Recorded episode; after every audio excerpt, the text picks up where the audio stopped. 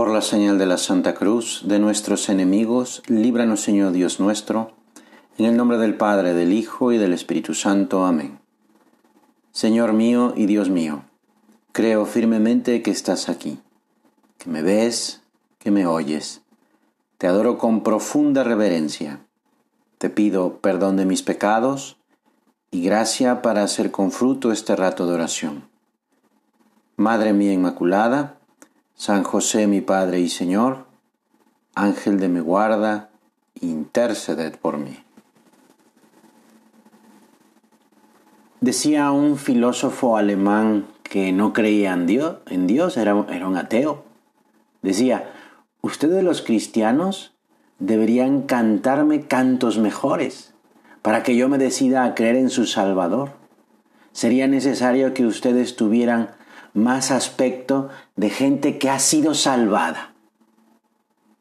Pero, ¿cómo ser capaces de sonreír cuando las preocupaciones, el trabajo, los pequeños contratiempos y, y los grandes dolores son tan frecuentes en nuestra vida? Pues mira, el motivo de alegría es el amor que Jesús nos tiene, el sabernos amados por Dios y que nos ha salvado y precisamente eso va a volver que nuestra cara tenga ese aspecto de, de que hemos sido salvados, de que es una realidad la salvación. Porque el mismo Señor lo dijo, como el Padre me amó, yo también los amo. Y esto se los digo para que su alegría esté en ustedes y su alegría sea cumplida. Son palabras de Jesús. Por eso un cristiano un hijo de Dios, tiene muchísimos motivos para estar siempre alegre, contento, por lo mucho que recibe de Dios. Los, los beneficios superan muchísimo en número a las arenas del mar. Decía San José María, gozas de una alegría interior y de una paz que no cambias por nada, porque Dios está aquí. No hay cosa mejor que contarle a Él nuestras penas, para que dejen de ser penas. A pesar de todos los errores personales, a pesar de las dificultades por las que atraviesa el mundo, la sociedad, a pesar de pues las muchas barbaridades que ya conocemos y, y que nos hacen sufrir. Dios quiere que estemos alegres, siempre, pero especialmente en estos tiempos. En una ocasión dijo el Papa Francisco en una homilía que las personas que verdaderamente buscan a Dios tienen una característica en común y es que son realmente felices, porque han encontrado el secreto de esa felicidad auténtica que está en el fondo del alma y que tiene su fuente en el amor de Dios. Y entonces por eso es que la alegría es compatible con el sufrimiento, con la contradicción, con el dolor, porque es precisamente fuente del amor. La alegría no es auténtica si se apoya en cosas materiales, en cosas que pueden ser perdidas o gastadas o destruidas. Pero cuando la alegría se apoya en Dios, entonces sí, sí que es una alegría verdadera, auténtica, y será una alegría que nada ni nadie nos puede quitar. Mira, al recibir el bautismo, nos hicimos hijos de Dios y por eso ni las contrariedades externas ni las miserias personales nos pueden quitar la alegría, porque esta alegría no depende de esas circunstancias, sino que está apoyada en primer lugar en que soy un hijo de Dios, en que Dios es un Padre lleno de ternura, que recibe, que ayuda, que perdona. Por eso es que la alegría es fruto de la fe de ese abandono en Dios, de la generosidad en la entrega, de la confianza. Y así nos dice San José María, ¿no hay alegría en tu alma? Piensa, hay un obstáculo entre Dios y yo. Casi siempre acertarás. Sí, porque la alegría es un bien cristiano. Únicamente se oculta la alegría con la ofensa a Dios, porque el pecado es producto del egoísmo y el egoísmo es causa de tristeza.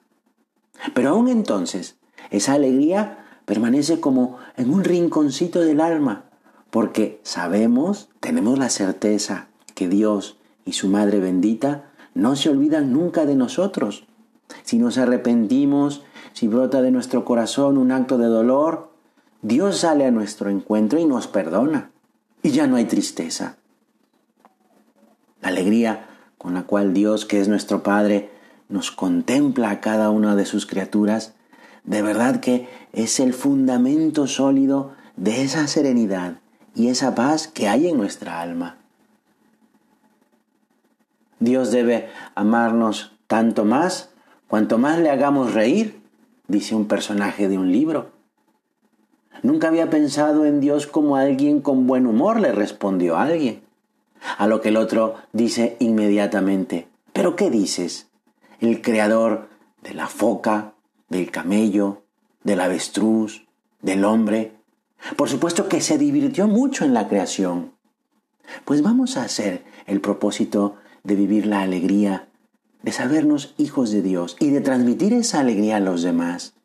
Por ejemplo, con la sonrisa con la cual recibo a las demás personas, especialmente aquellas con las que vivo, mi familia, y también con las personas con las que trabajo, mostrándoles afecto, sin dar demasiada importancia pues a posibles errores o roces. Por otra parte, es un error pensar que solo es posible hacer con alegría el trabajo que nos gusta. Se puede hacer con alegría y no de mala gana también lo que cuesta, lo que no nos gusta. Y esto si se hace por y con amor, por tanto, libremente. Pues he aquí otro propósito, ¿eh? Hacer las cosas, sobre todo las que no me gustan, por amor a Dios, con alegría, porque me están acercando a Jesús. La alegría solamente se encuentra en Cristo. Solo Cristo, buscado y querido con amor sincero, es fuente de alegría, de serenidad y de paz. Entonces, si yo busco a Jesús en lo que hago por amor, estaré encontrando la alegría y la paz para mí y sobre todo también para los demás. En las letanías del Santo Rosario invocamos a la Virgen María como causa de nuestra alegría.